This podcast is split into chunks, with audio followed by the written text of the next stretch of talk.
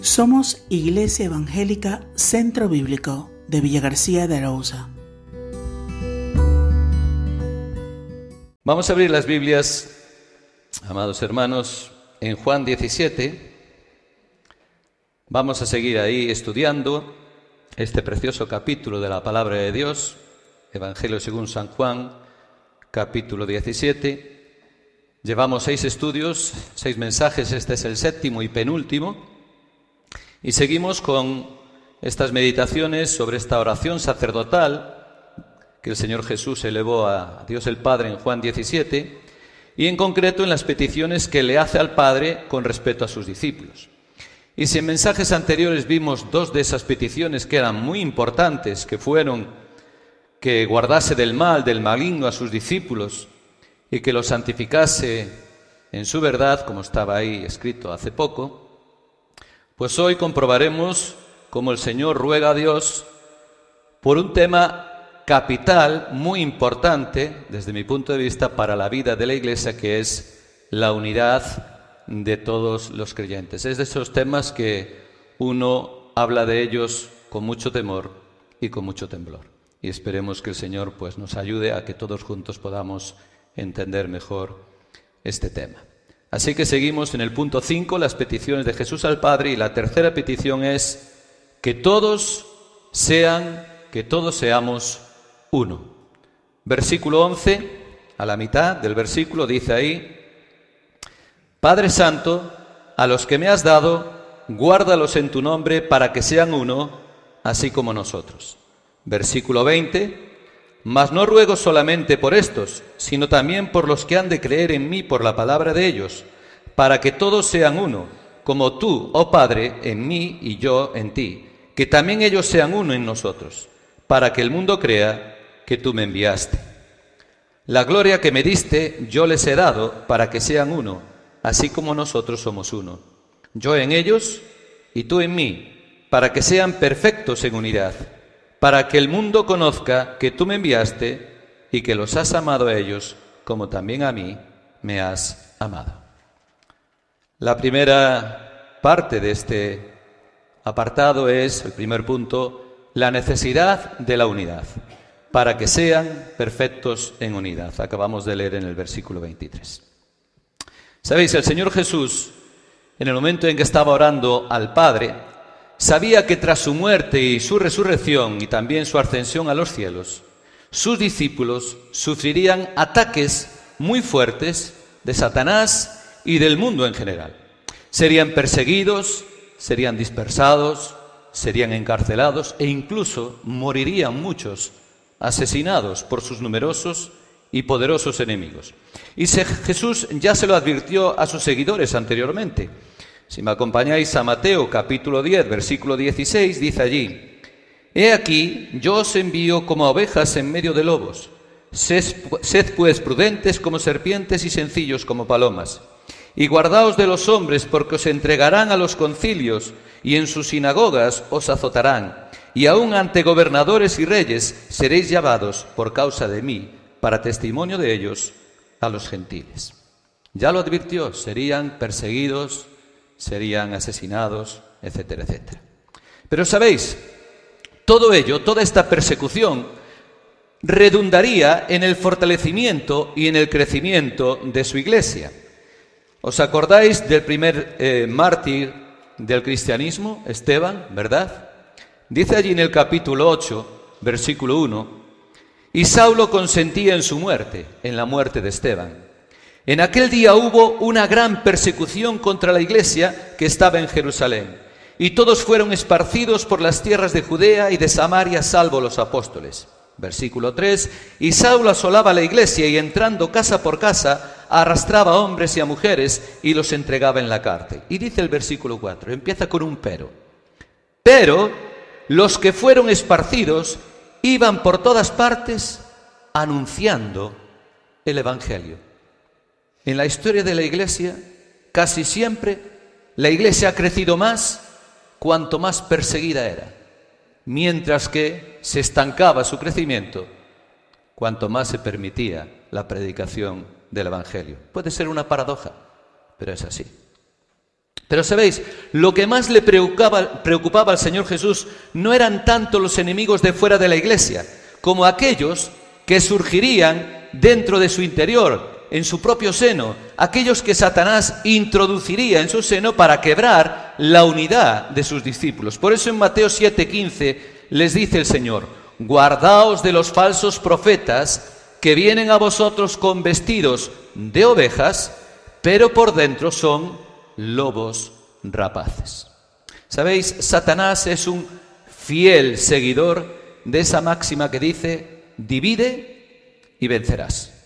El mismo Cristo cuando fue acusado por los fariseos de echar demonios en el nombre de otro demonio de Belcebú, aseguró que toda casa dividida contra sí misma no permanecerá. Mateo 12, 25.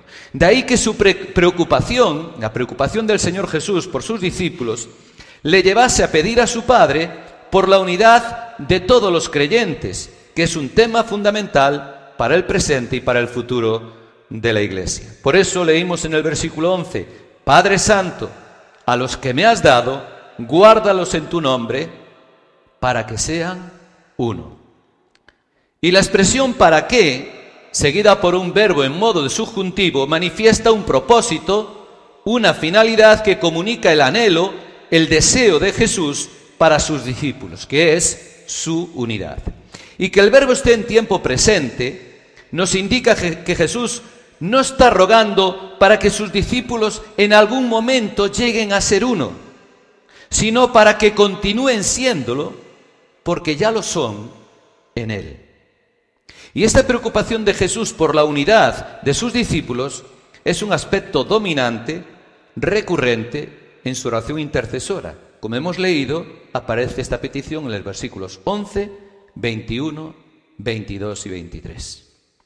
Y en su oración, hermanos, el Señor no pide solo por sus discípulos del presente, sus apóstoles que estaban allí con Él, ni los demás discípulos de aquel momento, sino también por los futuros. Dice, mas no ruego solamente por estos, sino también por los que han de creer en mí por la palabra de ellos para que sean uno. Es decir, la palabra de ellos es la palabra que el propio Señor Jesucristo les había revelado y les había enseñado, que es el único mensaje que puede salvar y no otro. Jesús tiene en mente la unidad de su iglesia tanto para el presente como para el futuro. Y yo, de verdad, veo aquí un ejemplo de interés, de preocupación y de visión espiritual para nosotros, los creyentes de hoy, por quienes también estaba orando Jesús. También estaba orando por ti y por mí. Y ante esta maravillosa realidad, ante este ejemplo, me pregunto, ¿qué estoy haciendo yo, Kiko, personalmente, para fomentar, favorecer y procurar esta unidad de todos los creyentes? ¿Estoy siendo con mi actitud, con mis palabras y con mis acciones un canal para que haya unidad en nuestra congregación o estoy siendo piedra de tropiezo? ¿Pienso solo en el presente ¿O me preocupo por el futuro de nuestra iglesia, especialmente por nuestros niños y por nuestros jóvenes?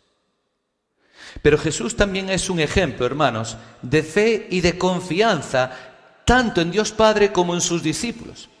En aquel momento eran muy pocos los que seguían al Señor Jesús, pero Él confía que por medio del ministerio de sus apóstoles y de la guía del Espíritu Santo, esos pocos se convertirán en miles y esos miles se convertirán en millones.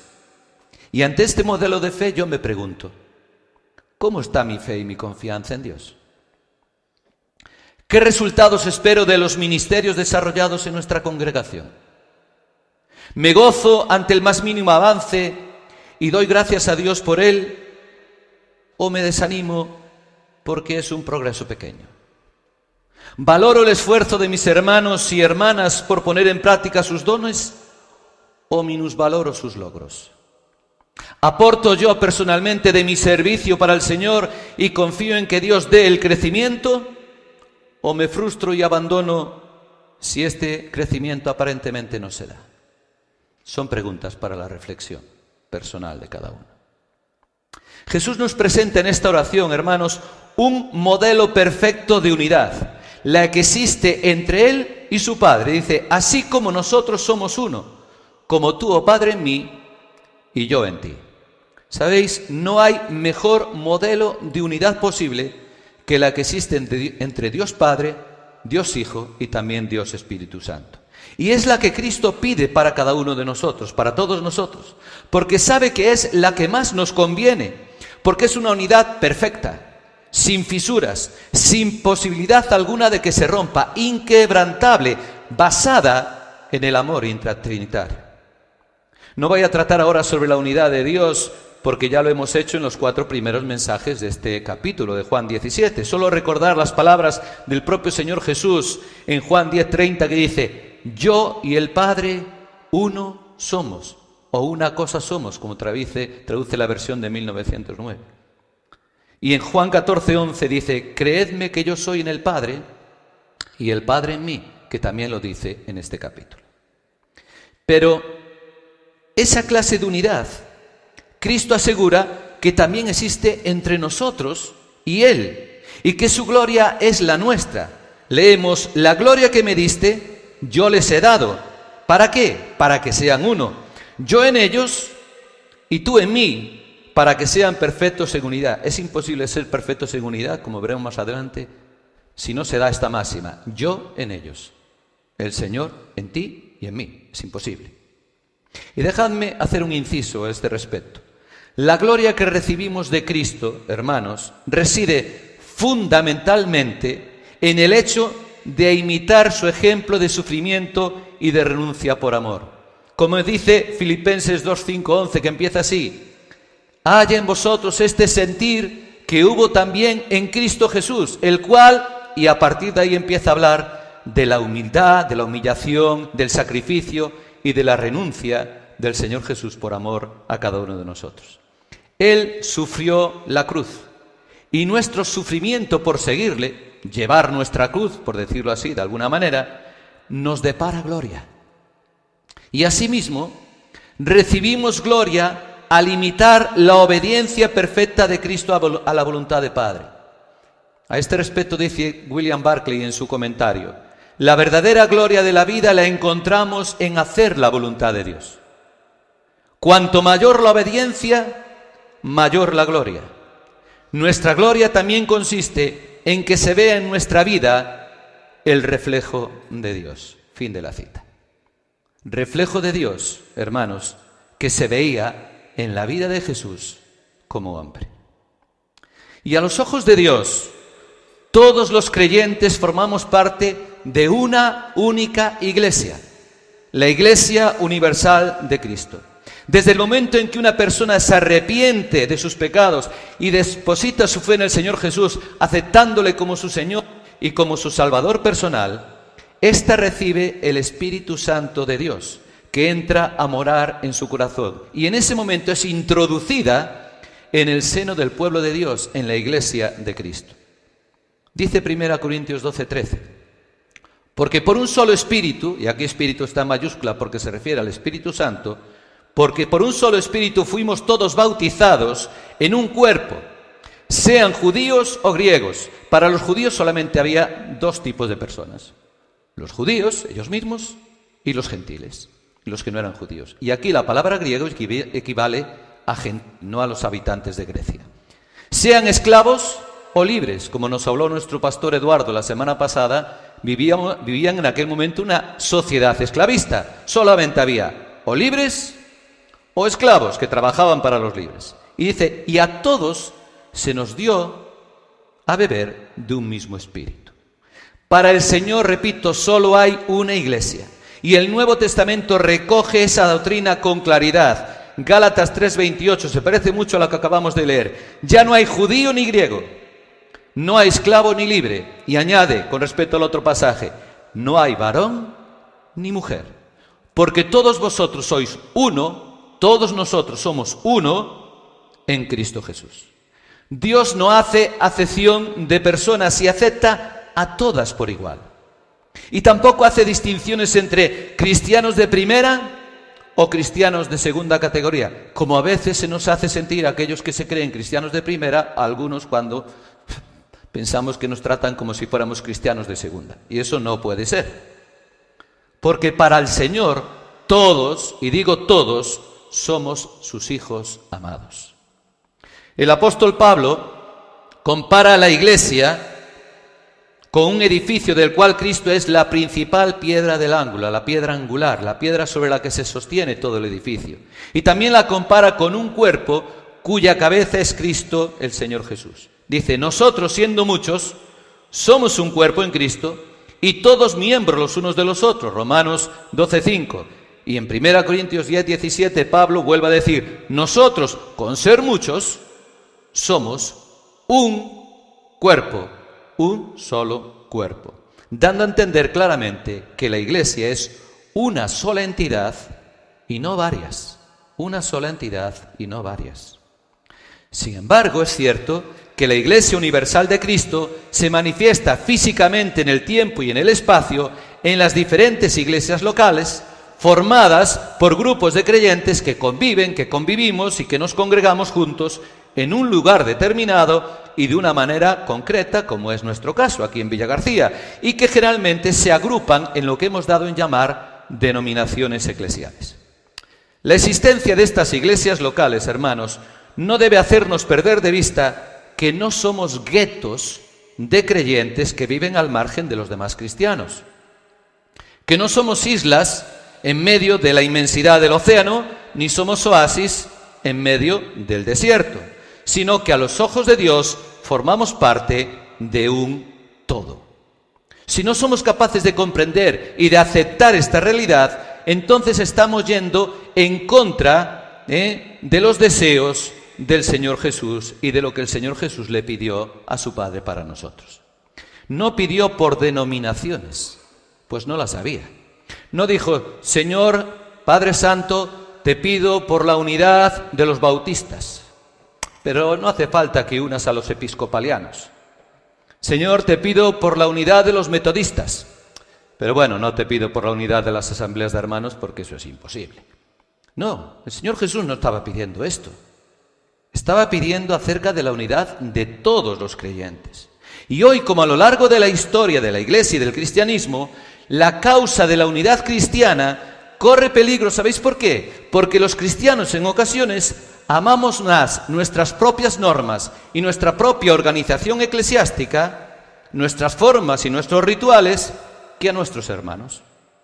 Sin embargo, la unidad cristiana ha de trascender cualquier diferencia que haya entre nosotros y entre iglesias o denominaciones, uniéndonos en amor fraternal, porque si nos amásemos unos a otros como Jesús nos ordenó, es decir, como Él nos amó, no habría entre nosotros diferencias que nos separasen o que excluyesen a ningún creyente. Solo el amor que Dios planta en nuestro corazón puede derribar los muros que nosotros levantamos y que tienden a separarnos. Y ojo hermanos, no estoy hablando de ecumenismo, ¿eh? quiero que se me entienda bien. No estoy hablando de ecumenismo. Yo no tengo por qué estar unido a los musulmanes espiritualmente hablando, ni tengo que estar unido a iglesias llamadas cristianas que predican auténticas herejías. La salvación es por gracia, por medio de la fe, no es por obras. María era virgen cuando concibió del Espíritu Santo, pero dejó de ser virgen. Y así podemos decir, no hay un hombre que sea el vicario de Cristo en la tierra y que por lo tanto tenga el primado de la iglesia en el, mundo. Yo no tengo por qué reunirme, unirme y, hacer, y, hacer trágalas de aquello que va contra la doctrina de Dios, contra la doctrina de Cristo. Así que abogo por la unidad de los creyentes, pero no por el ecumenismo. El Señor Jesús rogó por la unidad de su iglesia universal para que sus discípulos seamos constante y perfectamente uno en nuestra posición frente al mundo, para que permanezcamos unidos en amor y en defensa de la verdad. Yo no me puedo unir con quien no defiende la verdad. No me tengo por qué llevar mal, ni tengo por qué luchar contra él. Entendedme bien, en paz. Pero no tengo por qué tragar con ruedas de molino, ¿verdad? Pero hermanos, también entiendo yo que el Señor Jesús rogó por la unidad de todas las iglesias locales, pues no puede existir la primera sin la segunda. No puede existir una unidad entre todos los creyentes del mundo si en las iglesias locales estamos desunidos y contendemos siempre los unos contra los otros. Y fijaos si será importante la unidad de los creyentes, que el Señor repitió en cinco ocasiones durante su oración su petición a Dios Padre para que estuviésemos unidos. Sin embargo, hermanos, si no mantenemos una relación personal e íntima con Dios, fundamentada en nuestra fe en Él y en nuestro amor a Él, y manifestada en una vida fértil de oración, como hemos cantado, lo importante que es hablar con Dios, que es un privilegio, también en una relación estrecha con su palabra y en una obediencia a la misma, así como nuestra entrega, eh, la entrega de nuestra persona puesta al servicio de Dios y de los demás, tampoco, hermanos, podremos mantenernos unidos con aquellos a los que llamamos hermanos en Cristo. Cualquier unidad que intentemos mantener que no esté basada en una relación previa, personal e íntima con Dios por medio de su Hijo, fracasará. Solo si cada uno de nosotros individualmente estamos unidos a Dios, estamos unidos a Cristo, podremos estar entonces y trasladar esa unión al conjunto de todos los que nos llamamos cristianos. Ambas, la comunión vertical con Dios, con nuestro Padre, y la horizontal con nuestros hermanos están íntimamente relacionadas y no existe la una sin la otra. Yo no puedo entender que alguien que no se congrega con sus hermanos y que no aboga y fomenta la unidad con sus hermanos pueda decir que está unido a Dios. Ni puedo entender que alguien diga que está unido a sus hermanos y que luego no dedique tiempo a orar a Dios, a meditar en su palabra y que haga su propia voluntad y no la del Señor. Ambas están unidas. Y es Cristo quien nos une, amados hermanos. Y su Espíritu es el sello de nuestra unión, la unción santa que todos tenemos. Pero solo Dios nos puede mantener unidos. De ahí el ruego del Señor. Solo Él tiene el poder para evitar que nuestros enemigos, Satanás, el mundo y la carne, nuestra vieja naturaleza pecaminosa que está ahí latente deseando salir a flote, nos separen. Sin embargo, esta realidad no nos exime a ninguno de nosotros de responsabilidad. No debe hacer que nos quedemos al margen y no, mostremos pasivos. Ya se encarga Dios de todo. Yo no tengo por qué hacer nada. No. Todos, y recalco la palabra todos, debemos poner todo, y recalco la palabra todo, nuestro empeño y nuestro esfuerzo sinceros para salvaguardar, fomentar y procurar la unidad entre nosotros, trabajando por y, para ella. El apóstol Pablo así nos lo ordena a nosotros, inspirado por Dios, en Efesios 4, del 1 al 6. Dice allí la palabra de Dios. Efesios 4, versículo 1. Aún no hace mucho lo ha compartido con nosotros nuestro pastor Eduardo. Dice, yo pues, preso en el Señor, os ruego que andéis como es digno de la vocación con que fuisteis llamados con toda humildad y mansedumbre, como el Señor, ¿verdad? Soportándoos con paciencia los unos a los otros en amor. Versículo 3. Solícitos en guardar la unidad del Espíritu en el vínculo de la paz. Un cuerpo y un espíritu, como fuisteis también llamados en una misma esperanza de vuestra vocación. Un Señor, una fe, un bautismo. Un Dios y Padre de todos, el cual es sobre todo y por todo, sobre todos y por todos y en todos. La nueva versión internacional traduce el versículo 3 de esta manera. Esfuércense por mantener la unidad del Espíritu mediante el vínculo de la paz. Esfuércense por mantener. O sea que hay que hacer algo. No nos podemos quedar al margen. Se nos invita, se nos ordena que nos esforcemos. Son muchas las cosas que nos unen, como acabamos de comprobar en este pasaje de Efesios. Y nosotros debemos esforzarnos por vivir en paz los unos con los otros, por tener paz entre nosotros, por reflejar la paz de Dios que todos disfrutamos en medio de nuestros hermanos y como hemos leído, en amor, que es el vínculo perfecto, evitando las contiendas, los conflictos y las divisiones. Así nos lo demanda de nuevo Pablo Dice en 1 Corintios 1.10, os ruego pues, hermanos, por el nombre de nuestro Señor Jesucristo, no es ningún un nombre cualquiera, ¿eh? por el nombre de nuestro Señor Jesucristo, que habléis todos una misma cosa y que no haya entre vosotros qué? Divisiones, sino que estéis perfectamente unidos, fijaos, una expresión parecida a la del Señor en la oración, para que sean perfectos en unidad. Y dice aquí, sino que estéis perfectamente unidos en una misma mente y en un mismo parecer. Este, hermanos, es un tema recurrente tanto en las cartas paulinas como en las de los demás escritores epistolares. Pablo insiste en este tema. Fijaros, en 2 Corintios 13, 11 dice, sed de un mismo sentir y vivid en paz. En Filipenses 1.27 dice, para que oiga de vosotros que estáis firmes en un mismo espíritu, combatiendo unánimes por la fe del Evangelio. Y en 1 Tesalonicenses 5.13 dice, tened paz entre vosotros. Y son también muchas las ocasiones en las que en sus epístolas Pablo, eh, sobre todo en las epístolas pastorales, advierte acerca del peligro de los falsos creyentes y de los falsos maestros que se introducirán en las iglesias para quebrar su unidad desde dentro y para manchar su testimonio ante el mundo. Lucas, en los Hechos de los Apóstoles, capítulo 20, versículos 28 a 30, eh, nos relata allí la advertencia que Pablo hace a los ancianos de la iglesia de Éfeso cuando se despide de ellos en Mileto. Eh, vamos a leerla, es muy interesante lo que pone allí. Dice allí Hechos capítulo 20, versículo 28. Dice, por tanto, mirad por vosotros y por todo el rebaño en que el Espíritu Santo se ha puesto por obispos, es decir, por todos los creyentes de, de Éfeso, para apacentar la iglesia del Señor, la cual él ganó por su propia sangre.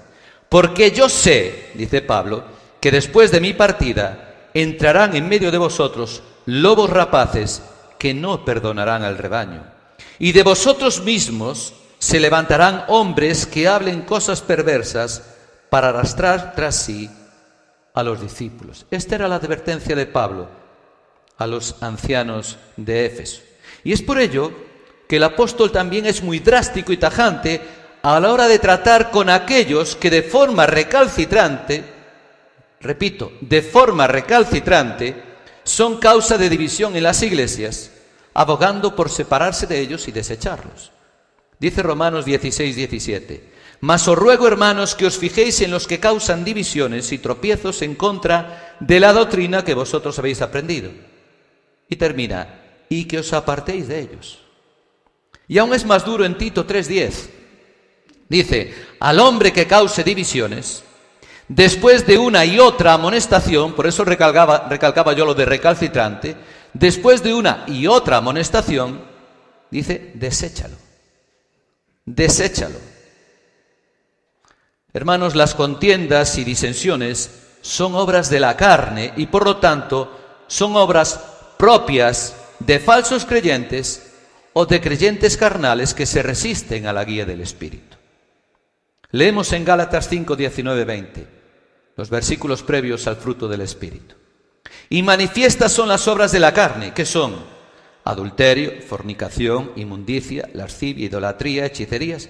Y luego, atentos, dice, enemistades, pleitos, celos, iras, contiendas, disensiones, seis cosas que tienen que ver con lo que estamos tratando. Termina diciendo herejías. Y en 1 Corintios 3:3 dice, porque aún sois carnales, le dice a los creyentes de la iglesia de Corinto, pues habiendo entre vosotros celos, contiendas y disensiones, que acabamos de leer que eran obras de la carne, les pregunta Pablo, ¿no sois carnales si andáis como hombres? No necesita esta contestación, esta pregunta. En la misma pregunta ya va implícita la contestación. Pablo está afirmando que efectivamente son carnales y andan como hombres. El apóstol Pedro también tenía una gran preocupación por este tema y nos exhorta a todos los creyentes de esta manera. Dice 1 Pedro 3.8, finalmente sed todos de un mismo sentir. Mientras que un tercio de su segunda epístola la dedica a advertir acerca de los falsos profetas y maestros.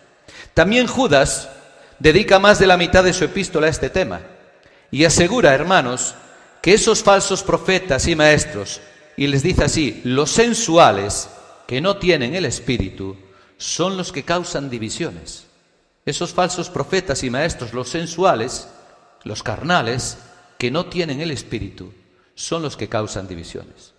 Asimismo, el apóstol Juan escribe, ahora han surgido muchos anticristos, salieron de nosotros, pero no eran de nosotros.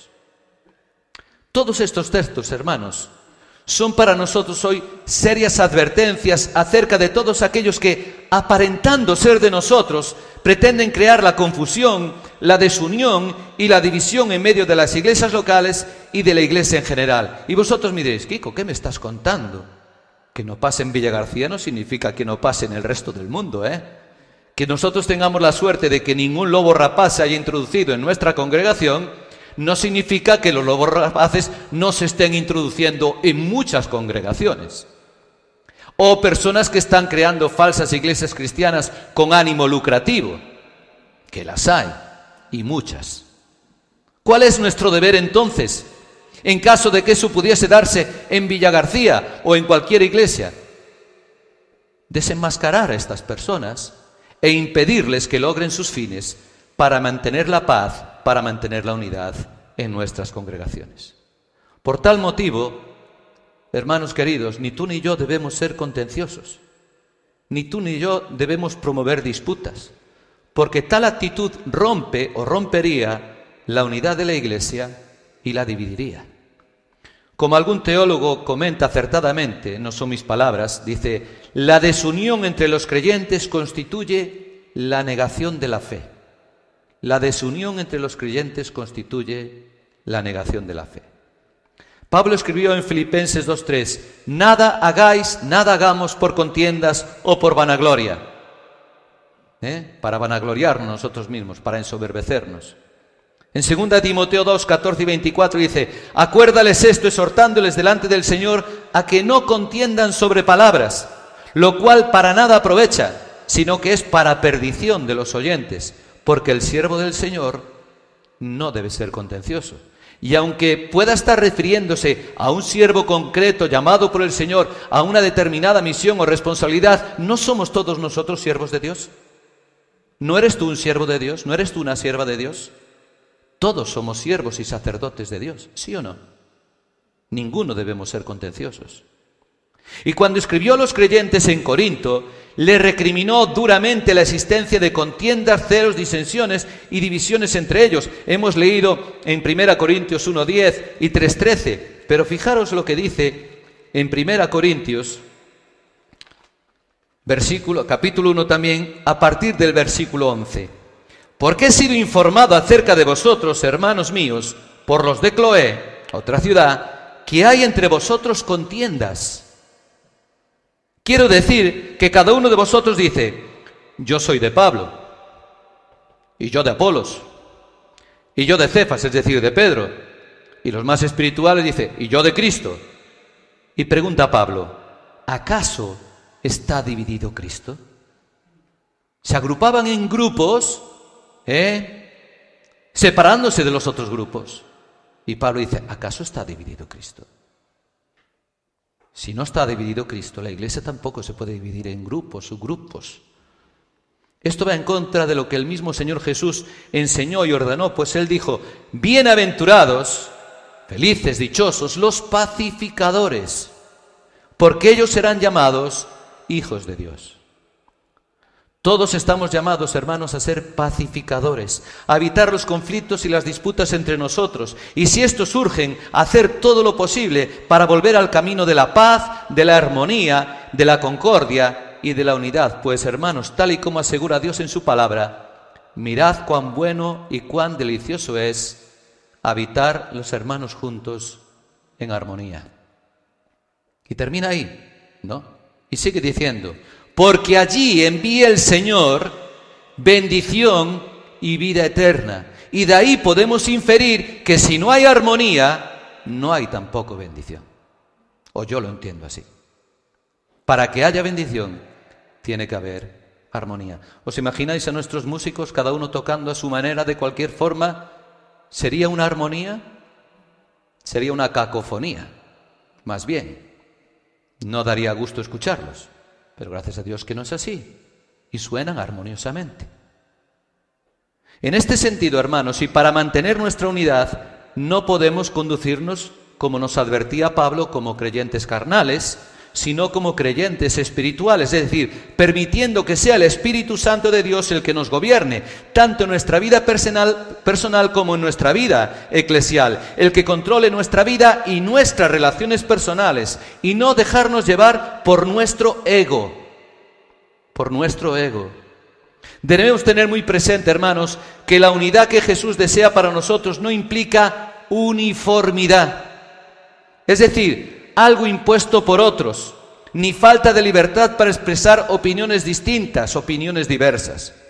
Para vivir en unidad debemos desechar la soberbia y el egoísmo, el querer imponer nuestras ideas y nuestras opiniones. No es necesario que pensemos igual en todo, que haya una sola opinión, porque si no entonces caeríamos en el legalismo y en el fariseísmo.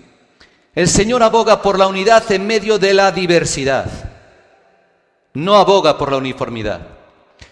¿Os imagináis una orquesta sinfónica que solamente tuviese instrumentos de cuerda?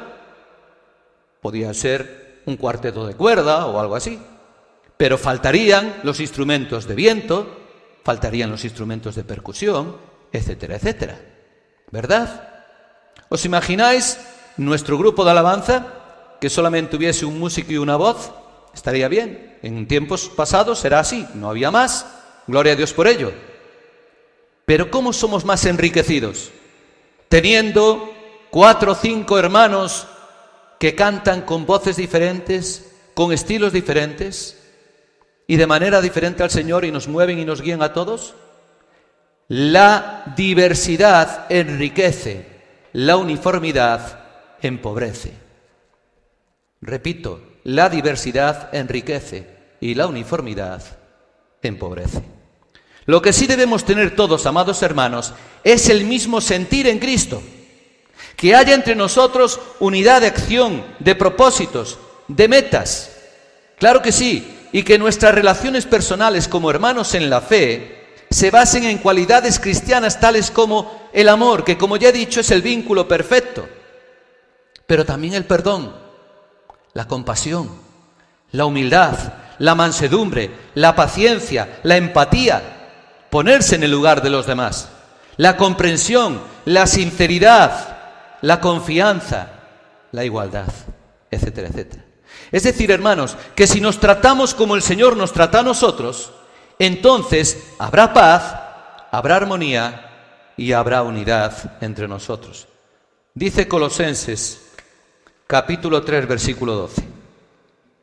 Vestíos pues como escogidos de Dios, santos y amados, de entrañable misericordia, de benignidad, de humildad, de mansedumbre, de paciencia. ¿No es esto el fruto del Espíritu?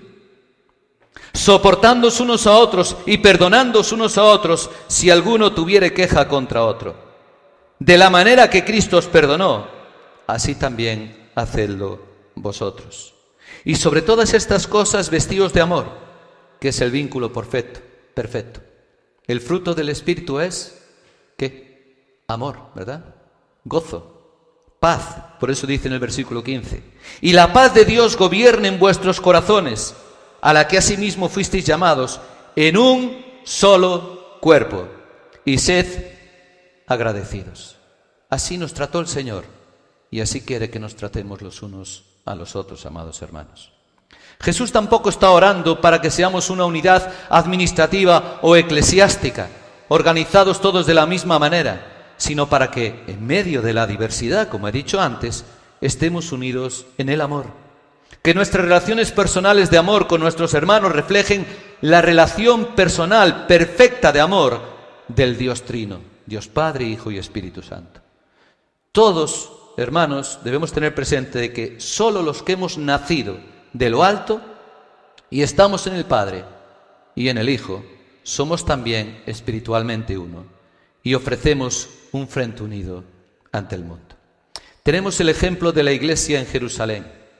Lucas escribe en el libro de los Hechos que los creyentes de Jerusalén perseveraban unánimes en oración y ruego, Hechos 1.14, que perseveraban en la comunión unos con otros, Hechos 2.42, que todos los que habían creído estaban juntos y tenían en común todas las cosas y perseveraban unánimes cada día en el templo y partiendo el pan en las casas comían juntos con alegría y sencillez de corazón. Hechos 2, 44 y 46. Y que la multitud de los que habían creído eran de un corazón y un alma. Hechos 4, 32. Fijaos, ¿qué palabras más importantes para nosotros? Perseverar. Tres veces hemos leído el verbo perseverar. La constancia, el esfuerzo para favorecer, fomentar y mantener la unidad. Palabras como comunión unos con otros. La comunión nos habla de aquello que nos une y que hemos visto en Efesios, los unos a los otros, personas que tenemos algo en común. Dos veces aparece el término juntos, ¿verdad? Comían juntos, estaban juntos. Habla de unanimidad, lo importante que es la unanimidad, el llegar a acuerdos, el ser capaces de hablar, entendernos y llegar a acuerdos por unanimidad, ¿verdad? Y habla también de un corazón y un alma. Qué precioso modelo y ejemplo para todos nosotros hoy. Sí, ya sé que los tiempos han cambiado mucho, ¿verdad? No es lo mismo la iglesia del siglo I que la iglesia del siglo XXI, claro que sí. Pero hay valores que permanecen eternos. Por eso, aunque ha cambiado mucho las cosas, que esto no se convierta en una excusa que pongamos nosotros para ocultar un problema de actitud personal que podamos tener. Os invito a que meditéis en ello en vuestras casas. Ahora bien, imitar el ejemplo de unidad y de armonía de la iglesia primitiva allí en Jerusalén será imposible de lograr sin la ayuda y el poder de Dios. De ahí que en la oración el Señor Jesús la pidiese para nosotros. Por último, decir que la unidad de todos los creyentes es un medio para lograr un fin, una meta que ha de ser nuestra meta y que de Jesús deja el claro en oración y es el segundo punto más breve de esta oración, esta petición del Señor. La meta, el propósito de la unidad. Dice, para que el mundo crea, para que el mundo conozca o reconozca que tú me enviaste. La iglesia, hermanos, no debe ser algo que pase desapercibido al mundo. Cristo dijo a sus discípulos y por tanto nosotros, vosotros sois la luz del mundo, y que dicha luz no se debía esconder sino alumbrar con intensidad delante de los hombres para la gloria de Dios. Y Pablo dice a los creyentes, y dice que los creyentes debemos resplandecer como luminares en el mundo, en un mundo perverso, corrompido, al que debemos ofrecer tú y yo luz espiritual. El Señor también nos mandó a los suyos que nos amásemos los unos a los otros como Él nos había amado y que si hacíamos, si lo hacíamos así, los demás conocerían o reconocerían que éramos, que somos sus discípulos, sus fieles seguidores e imitadores. Así pues, el cristiano, tú y yo, no debe aislarse de la sociedad, sino impactar con su vida y dejar su profunda huella en dicha sociedad. Desgraciadamente, muchas veces, lo digo por mí el primero, sucede lo contrario. Y es el mundo el que deja su intensa huella en mí, en el creyente en general, y en las iglesias locales, y eso no puede ser. El Señor Jesús asegura en su oración sacerdotal que la meta de la unidad cristiana, que el motivo por el que le pide a su Padre, a Dios, que salvaguarde la unidad de la iglesia es para que el mundo crea que Él le envió. Y también para que el mundo conozca, reconozca que Él le envió y que ha amado a sus discípulos como le había amado a Él. Hermanos, la iglesia unida brilla intensamente en el mundo, en medio de las tinieblas del pecado, y habla a los demás de lo que Cristo ha hecho por nosotros, de las bendiciones que nos ha dado y que ellos también pueden recibir, y deja en evidencia la realidad de un Dios de amor que estuvo dispuesto a enviar a su Hijo al mundo para que se entregase la muerte por él. Un Dios que amó y que ama al mundo con amor eterno con un amor que llegó al sacrificio de su propio Hijo amado en la cruz, cargando con el pecado de todos nosotros. Por ello, hermanos, tenemos el deber, cada uno de nosotros, de luchar para mantener nuestra unidad, la obligación de fomentar la comunión, la paz y la armonía en la Iglesia, para que nuestra unidad, hermanos, hable por nosotros más alto que nuestras propias palabras, reflejando a los demás la unidad que existe entre Dios Padre y Dios Hijo Jesucristo. Para que nos crean, para que, perdón, que otros crean en el Señor Jesucristo como Hijo de Dios hecho carne, enviado por Dios Padre para salvar al mundo de su pecado y de su consecuencia, que no es otra que la muerte eterna. Y para que otros se añadan a la iglesia y sean uno con nosotros, dando con ello gloria a Dios. ¿Qué clase de coherencia es que vayamos a la calle y prediquemos el amor de Cristo y el amor fraternal y luego entre nosotros ni siquiera nos hablemos? ¿Será de impacto esto para la sociedad? Nuestra unidad, a pesar de que seamos todos tan diferentes, con caracteres, opiniones y gustos tan dispares, nuestra unidad será una prueba fidedigna de que el Salvador vino al mundo. De ahí de que todos debamos poner nuestra parte y colaborar juntos para estar unidos, dejando a un lado nuestro egoísmo, nuestra vanidad, nuestra supuesta superioridad intelectual, moral y espiritual, porque hay muchas personas, y a lo mejor yo soy uno de ellos, que a lo mejor si dicen, eh, no lo dicen con palabras, pero a lo mejor en su fuero interno y en su mente están en su casa repitiendo, no, no, yo soy mucho más santo que fulanito. No, no, yo soy mucho más espiritual que menganito. No, eso no lo podemos pensar. Eso es soberbia, eso es vanidad, eso es orgullo, eso es pecado. ¿Verdad? Debemos dejar todo esto y como he dicho, y la palabra de Dios nos lo dice, ser todos de un mismo sentir. Porque si los cristianos, estamos desunidos, el mundo no podrá ver el valor supremo de nuestra fe. Cuando los creyentes estamos unidos, ejercemos una poderosa influencia en el mundo y cuando no lo estamos, somos piedra de tropiezo para la salvación de otros. Por eso, hermanos, qué tristeza, qué vergüenza y qué mala actitud y conducta y qué mal testimonio cuando las iglesias hoy, cuando las iglesias locales hoy hay contiendas y cuando, aún peor, cuando se dividen. Yo he vivido estas situaciones en el pasado y siguen dándose divisiones de iglesias. Qué triunfo para Satanás. Santiago nos advierte en su epístola lo siguiente. ¿Quién es sabio y entendido entre vosotros? Muestre por la buena conducta sus obras en sabia mansedumbre.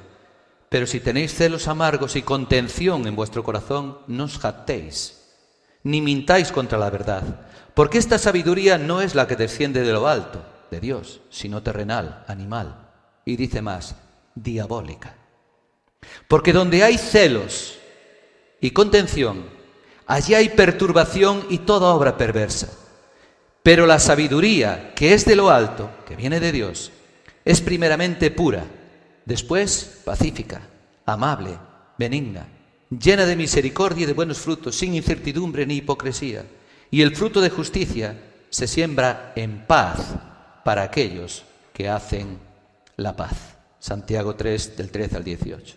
Y con respecto a esto, Samuel Pérez Millos, escribe en su comentario, y son palabras de este gran teólogo cristiano, pastor en Vigo, quien se opone a la unidad de la Iglesia y de algún modo lucha contra ella, quien produce divisiones en el seno de la congregación, quien es incapaz de amar entrañablemente y buscar la edificación de todos los creyentes, está cometiendo un pecado voluntario contra el propósito de Dios y debe esperar ser disciplinado por él.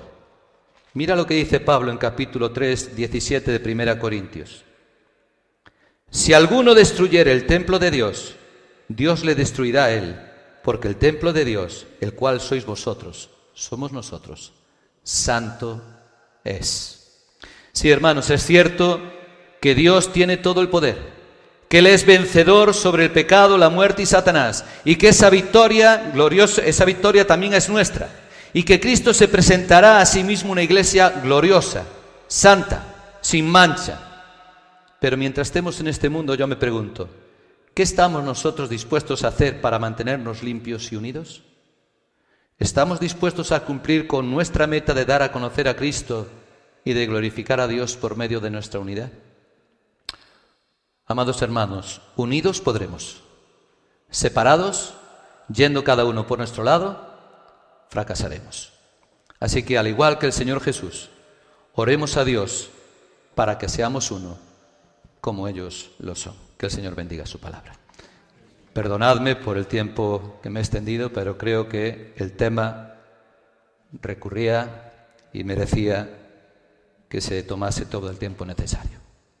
Vamos a terminar entonces en oración. Señor y Padre, bendito Dios, te damos muchas gracias por este tiempo tan precioso que hemos disfrutado juntos en tu presencia. Como se nos ha dicho ya, hemos podido adorarte y alabarte en espíritu y en verdad. Hemos podido gozarnos en estas preciosas canciones que elevamos a ti, Señor, diciéndote lo que hay en nuestro corazón, amor, gratitud, reconocimiento, deseo, Señor, de servirte y deseos de poder estar en comunión contigo y los unos con los otros. Pero también, Señor, tu palabra nos ha desafiado una vez más para que como creyentes estemos unidos en Cristo Jesús, para que hagamos todo lo posible para mantener y fomentar la unidad que tenemos en el Espíritu, en el vínculo de la paz para que nos amemos los unos a los otros como tú nos has amado, porque el amor es el vínculo perfecto que nos puede mantener unidos siempre bajo la guía y la ayuda del Espíritu Santo de Dios.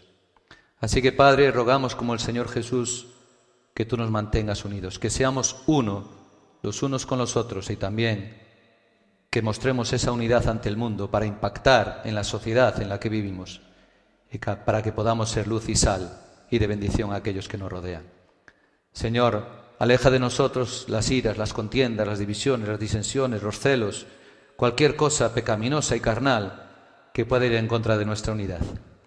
Y ayuda a esta iglesia de Bella García a seguir creciendo, a seguir madurando, no solamente en número de creyentes, sino también en el hecho de que cada uno de nosotros pongamos nuestros dones que, tú nos has dado y con los cuales nos has capacitado al servicio tuyo y al servicio los unos de los otros. Señor, ahora despídenos con tu paz, con tu petición y llévanos con bien a nuestros hogares y ayúdanos para que en esta semana podamos honrarte y glorificarte con nuestra vida. A ti sea la honra y la gloria, ahora y por siempre. Amén.